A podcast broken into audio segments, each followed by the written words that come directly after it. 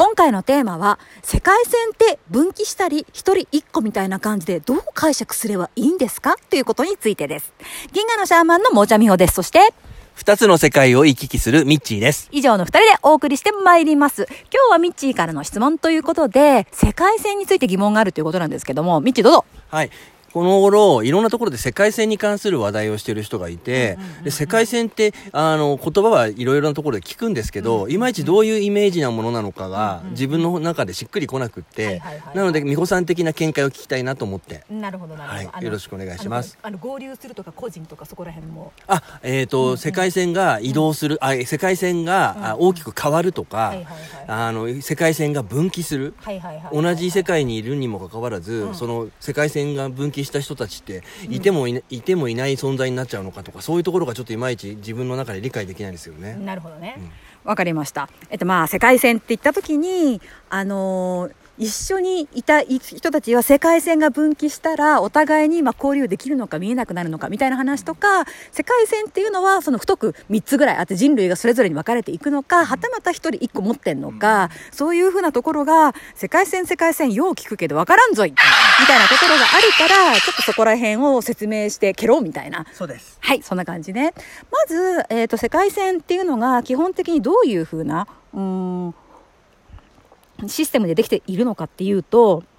あのまあ、一人一個で考えて別に構わないわけなんですよ。うんうん。本当あの細かく見ていくとあの個人個人のあの個人歴史みたいな個人世界線みたいなのがあってだからその人が何を選択するのか例えばなんていうんですかウイルスを恐れるとかワクチンを打つとかなんか自分のなんていうのか生命力とかその平行世界とかを熱くしあの信仰するとかね。そういうふうなことによって世界線ってなんか結構その人なりの色とか濃さっていうのが出てくるんだよね。ででもあのじゃあそんなこと言ったらもうなんか数億の世界線あんじゃないですかみたいな話になるんだけども確かにそうなんだけどもなんていうのかな。細かくあの過去の記憶突きつが突き詰めていったら世界線みんな実は違うんですよって話であって、うん大きく世界線って今いきなし5個に分かれてる。数が出てきましたね、5個って。5個。そう。大きく5個の世界線に今現在2021年9月の段階では分かれていてあの、まあ、これからもと分かれていくんだけども5個の世界線の可能性1個1個がどういう感じかっていうとまず1個目っていうのはやっぱり機械的になっていくっていうのかな、えっと外部に力を委ねていく。あの薬の力手術の力マシンの力、えっとデバイスの力に委ねていくっていう外部に依存していく力っていう世界線がまず1個あります。で2個目の世界線っていうのはどういう世界線かっていうとこれは宇宙的な存在の介入をあの受けで相互交流をする世界線というのが2つ目。で3つ目の世界線っていうのが何かっていうとこれはレジスタンスの世界線って言ってて、戦いなんだって。だから戦いって別に戦争じゃなくって、なんかびまあ、ビラ配るとか本当の話はこうなんだよみたいなことをやる人も含めてなんていうのかなレジスタンスすることをメインとして選んでる。っていう？だから1個目はな委ねる。2個目はなんかその地球外生命体と交流する、3つ目はとりあえずレジスタンスするっていうところに自分の抵抗するとか戦うとかっていうことですかそうね。そうそうそうそうそうそうそれにメインにエネルギーを置いてるっていうのがレジスタンスの世界線。で4つ目が何かっていうと4つ目は地中に潜るって言ってる。それは何？地底人になるってことですかね。あの地底人になれるほど意識が高い人大変少ないんですけどって言ってて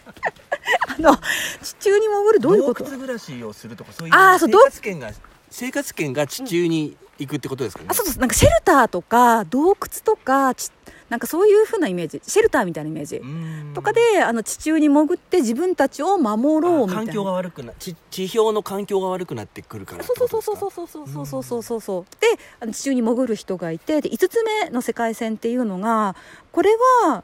あのねなんか動物の群れみたいな感じでよ言われるがままの世界、えそれはまた 何なんだろう。えー、といわゆるシープルみたいな。あ今のもっとあの、先に進んじゃった人たちってことですか？何も考えない人たち。何も考えない。だから言われたらあの3回目も4回目もワクチン打ちます。言われたら行動制限します。言われたらなんとかパスポートを受け入れます。言われたらなんかそのすごくなんか奇妙な物質を取り入れますみたいな。1との違いは自分から進んでそっちに行そうくかそうそうそう。行かないかでそうそうそうそうそう。その後は何にも自分は考えてないから考えてないそれに流さ流れに乗ってっちゃうみたいな。そうそうそうそうそう。そうそうだから1の人はあの割と科学進行みたいなのがあるんだけど、5の人は進行も何もなくってみんながそうだからっていうルートうんを歩んでるのが5の人。えこれは各一人一人が選んでその5つの道に分かれるってことですか？それともうん。その同じ人がうん。5つの世界に同時同時存在するってことなんですかね？あの一応基本的には同時存在するんだけれども、あのーなんていうのかな？あの自分が親しみを覚えるとこの存在が濃くなると思っていただいた方がいいみたいな。平行世界だから、うん。それぞれにあなたは一人一人いるんだよねいるん。だけども、でももしあなたが科学信仰が強ければ、一の世界のあなたが一番強いわけ。ああの肉体のなんていうの濃さも強いし記憶の濃さも強い、うん。でもなんか途中でなんかこうその科学進行を揺らがされるようなことがあって、うんレジスタンスの世界に移行したらば、今度はレジスタンスの世界が濃くなってくるみたいな、うん。レイヤーだから重なっているので、ああのー完全別世界というよりも、うん。レイヤーと思っていただいた方がいい。うんで今自分がどのレイヤーにメインにいるそうかっていういるかってこといるってこと？うん。で6番目っていうのがここはなんか自然の力が暴れてる世界って言っててなんか災害にすごく遭いやすい人が増える。うん。またそれもか大変な世界に迷い込んじゃってますね。そうそうそうそうでもまあ災害大変だけどなんか災害の力を使って自分の生命力を復活させる。うん。だからあの、まあ、311の時とかさあの311をきっかけに本当になんかし生き方ができるようになりましたみたいな人いたじゃない、だからそういうふうな道を選んでる人が自然災害とともに生きる人、うんでなんかかな？えっ、とまあ 6, 6個目。六までになったね。ね6個になっちゃったね。1個増えちゃった。ね、うん。うんなんだろうね。だからまあ結構いっぱい増えるからあんま気にすんなみたいな感じみたい。なのでだから大きく世界線はやっぱレイヤーでか重なっている、うんうん。でもあんまりにも例えばその科学進行とかが強くなったらば、うん。その科学進行の道しか見えなくなる。うん。だからその自然災害とか起こっててもえ災害起こりました？あうちの目の前の崖壊れてないから災害起きてないと思いましたみたいな、うんいうふうな捉え方になってくる。意識の持ち方で変わってくるってことですね。はい、そうでございます。なので、だから、あの。なんていうのかな、世界線。だから、自分がどこに濃く存在しているかによって、例えば、その。あのシープル世界線の人と、あのレジスタンス世界線の人は入ってくる情報とか体験することも多分違う、うん。それを同じ人間がその5つの世界に同時にレイヤーがかかってるとして、うんうん。それをい行ったり来たりってなったりとかもすることあるんですか？ねまあでも行ったり来たりするのには記憶力と意志の力が結構必要。でもだからねえっ、となんて言えばいいのかな。えっ、とだからメインの自分以外は影みたいな感じ。なんか可能性みたいな風に思えばいいのそうそうそうそう可能性みたいな感じでいてあのメイン以外はあんまり触れてない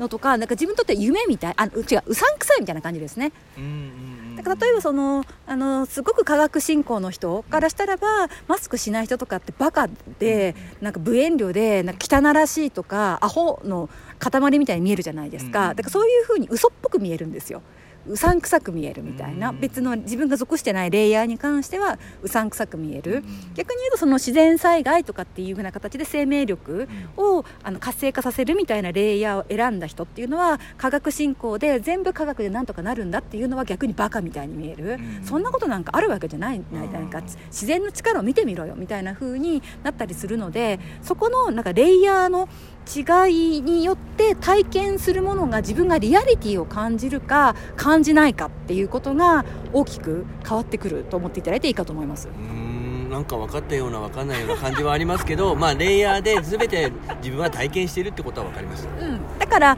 あの今はまだあのそうだね。あーでも分かれてうーん。でも基本はやっぱレイヤー構造であって完全になんていうの？扉を開けたらもう一人の自分がいましたみたいな感じじゃなくそうあのかぶっててどの層を濃く見ますかっていうことを聞かれてるって思った方が多分正確。だしあの同じところ進行してることが違う進歩してるのが違うエネルギーそういうの違うから同じ現実なのに、あのデータの解析とか、うん。起こってることの注目度も全然違うっていうことと、あのいろんな自然が好きな人あの肉体の可能性を信じてる人科学を信じてる人それぞれが同じ場所に存在できるっていうことはこういうふうなレイヤー構造だからですという。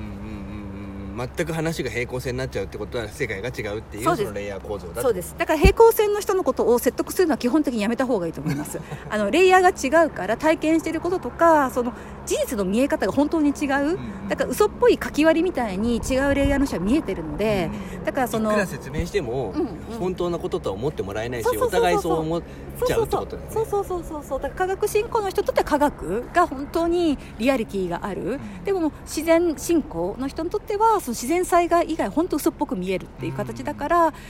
他人にプロパガンダとか説得はまあ基本的にやめた方がいいんじゃないかなみたいなそんな感じです。わかりました。ありがとうございます。はい。なので、えー、とあの世界線が違ったなっていう時には別に相手をバカにする必要がなくってちょっと違うところにいるんだなっていうのと、まあ、これから先なんかこう起こる現象とかも多分違うようなぐらいのフィルターの違いが出てくると思うけど今はまだあの濃さが違うぐらいに認識してもらえると分かりやすいんじゃないかなと思います。